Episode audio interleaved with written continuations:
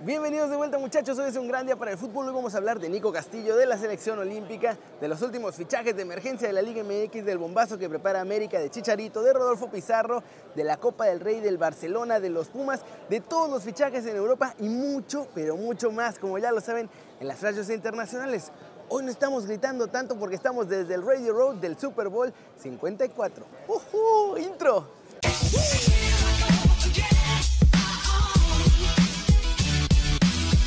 Arrancamos con la nota One Fútbol del día y es sobre Nico Castillo porque nuestro chavo del América se lesionó y tuvo que ser operado, pero en la operación hubo serios problemas. Durante la operación que tuvo en el muslo para arreglarle el músculo, todo salió bien para Nico Castillo. Los problemas llegaron al día siguiente, pues América informó que el chileno sufrió una trombosis en la arteria femoral superficial.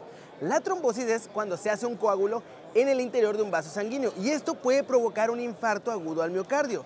El portero de Pachuca, Miguel Calero, si se acuerdan que falleció lamentablemente en 2012, sufrió esta condición. El futbolista estará bajo vigilancia médica las próximas 48 horas y su evolución se retrasará aún más, por lo que prácticamente está fuera lo que queda del torneo. Eso sí, afortunadamente para Nico, los de Guapita la Bella ya informaron que actualmente el jugador está totalmente estable, pero como es una situación bien delicada, por eso es que lo pusieron en vigilancia total por estas 48 horas que les menciono.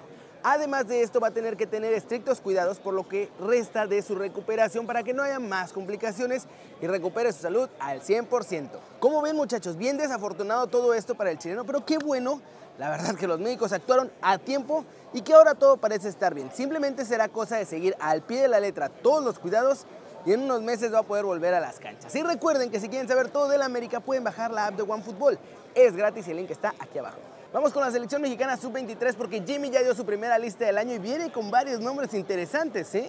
Comienza muchachos la preparación del mini trip para el sub-23 en el preolímpico de Guadalajara. Y la lista que ha dado Jimmy Lozano es la siguiente. Los porteros son José Hernández del Atlas y Sebastián Jurado de Cruz Azul. Los defensas son Efraín Orona de Pachuca, Kevin Álvarez de Pachuca, Gerardo Arteaga de Santos, Alejandro Mayorga de los Pumas, Alan Mozo de los Pumas, Juan Sánchez de Tigres, Gilberto Sepúlveda de Chivas, Johan Vázquez de Pumas, Brighton Vázquez del Atlas.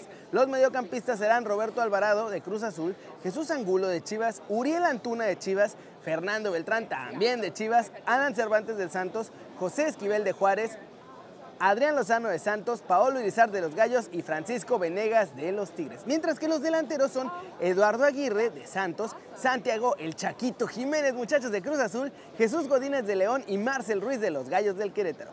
Los chavos se van a concentrar en el CAR para trabajar del 2 al 5 de febrero y van a ir preparando todo para buscar el pase a Tokio 2020. Una lista con nombres muy interesantes sin duda, pero ya para terminar esta información muchachos, ¿se acuerdan que todos los equipos habían acordado ceder a sus jugadores sin importar lo que pasara y todo era para el 3 sub-23? Pues bueno, ahora Chivas, Pumas y Monterrey se están echando para atrás, pues no quieren perder puntos importantes en el torneo por tener a sus figuras en la selección. ¿Cómo la ven? Y ahora hablemos del mercado en México, muchachos, porque queda un día más y hubo movimientos el jueves así, de locura.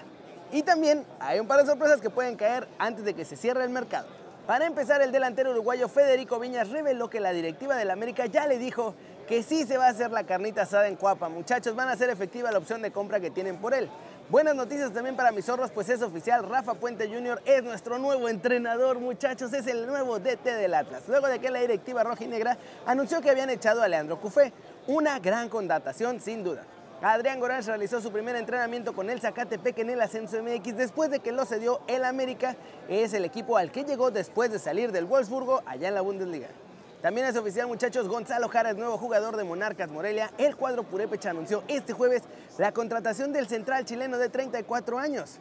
En Cruz Azul les están llevando jugadores por todos lados para ver si los fichan y los últimos dos en ser ofrecidos fueron el extremo peruano Kevin Quevedo, que tiene 22 años y muchísimo talento, pero también muchísima indisciplina. Así como Jonathan Borja, que también es extremo, que juega con el Club Deportivo El Nacional de Ecuador, y a mi chavo Borja le apodan El Rebelde. Así que no les tengo que decir nada más, muchachos. Para terminar, vamos de vuelta con América porque parece que preparan un fichaje bomba de última hora y se trata del volante ofensivo Renato Tapia, que es seleccionado peruano y que actualmente está en el Feyenoord de Holanda.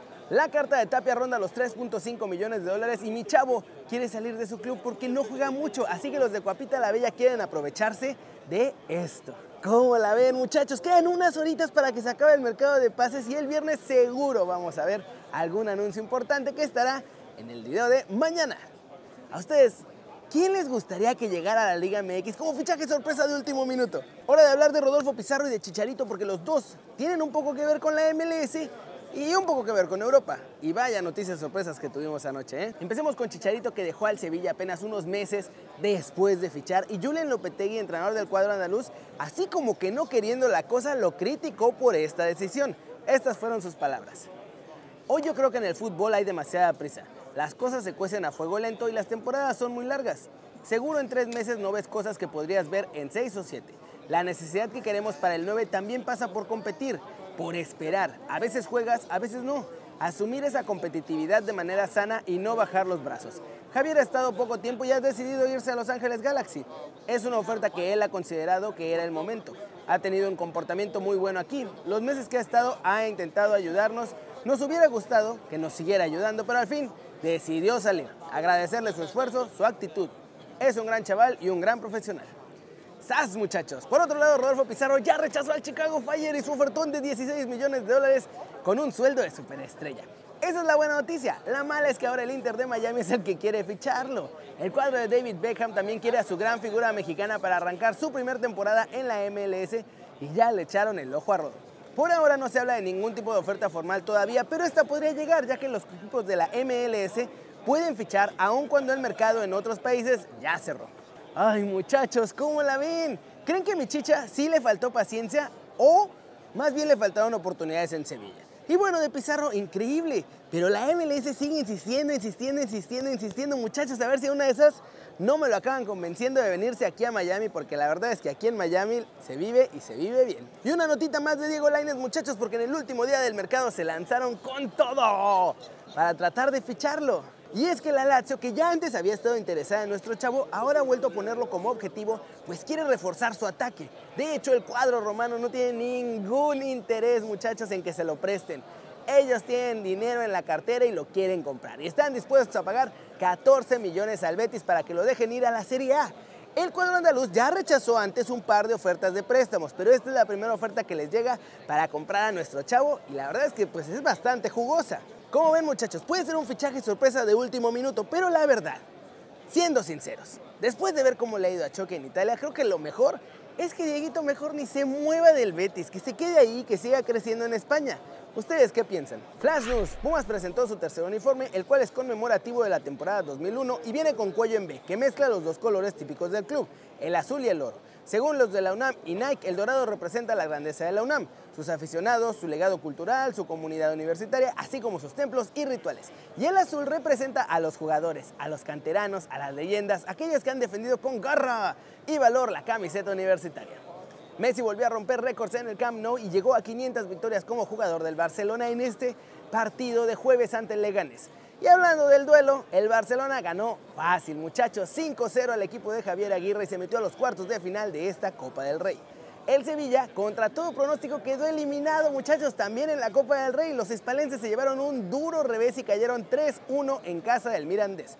El coronavirus causa temor a lo largo del mundo, muchachos, y en China ya incluso está afectando las decisiones deportivas. Javier Pastore estaba a punto de irse a jugar a la Superliga China, pero decidió que mejor se quede en Italia por eso del virus. Héctor Herrera apunta a ser titular con el Atlético de Madrid en el próximo derby ante el Real Madrid, ya que Coque no se logró recuperar a tiempo para este importantísimo partido allá en Italia. Y bueno muchachos, vámonos con todo el mercado de fichajes porque fue jueves de muchos anuncios oficiales y de llegar más acuerdos que este viernes se están haciendo también oficiales. Es oficial, el Celta sorprende con el fichaje de Smolov, el delantero del Lokomotiv de Moscú llega cedido hasta el final de la temporada.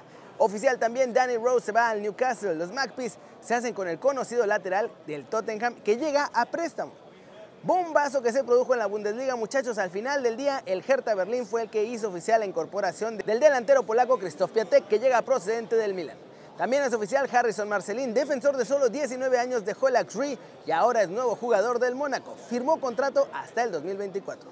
De acuerdo con The Sun, el Manchester United ya le va a dar chance a Pogba de que se vaya del equipo en el próximo mercado de fichajes de verano e incluso lo van a vender por un precio más reducido de lo que pedían el año pasado. Como ven muchachos, mercado de los préstamos. Hubo un montón de sesiones, de hecho hubo más sesiones que compras.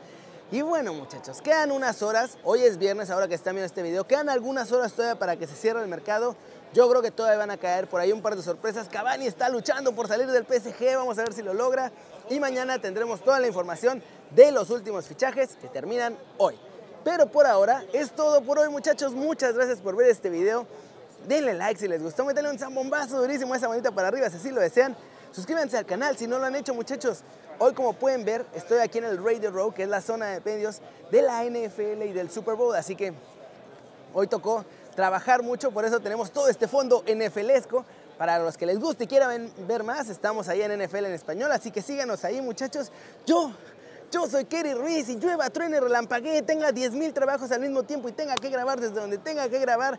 Aquí estoy con ustedes y ¿saben por qué? Porque siempre es un placer ver sus caras sonrientes y bien informadas. Chau, chau.